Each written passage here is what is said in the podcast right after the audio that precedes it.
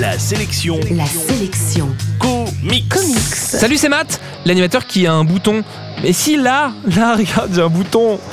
Et justement, la sélection comics aujourd'hui, ça n'a rien à voir, c'est Noé, un livre sorti chez Le Lombard. La sélection comics. Mais si là, regarde, mais tu vois.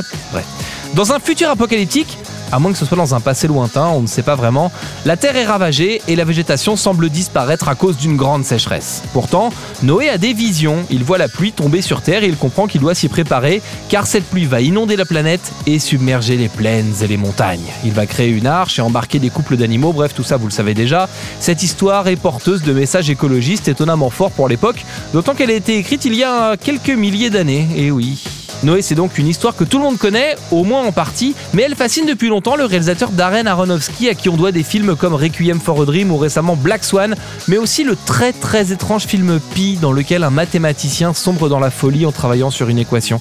À l'occasion de la sortie du film Noé au cinéma, la BD arrive dans les rayons de nos libraires sous la forme d'une grosse intégrale, et si les comics nous ont habitués à des adaptations de films carrément décevantes, voire complètement raté quand il s'agit des adaptations en comics des films de super-héros. Bon, ce Noé, lui, se montre vraiment enthousiasmant, peut-être parce que ce n'est pas qu'une simple adaptation, mais un vrai projet parallèle porté par Aronofsky qui tient le scénario de ce bouquin.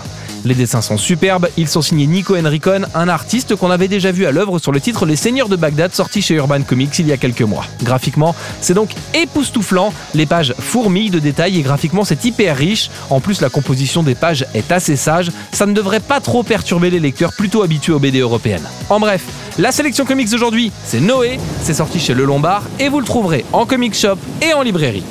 Tiens, ils avaient pas annoncé le plus pourtant. La sélection comics. Pour jouer et gagner le livre du jour, rendez-vous sur la sélectioncomics.com.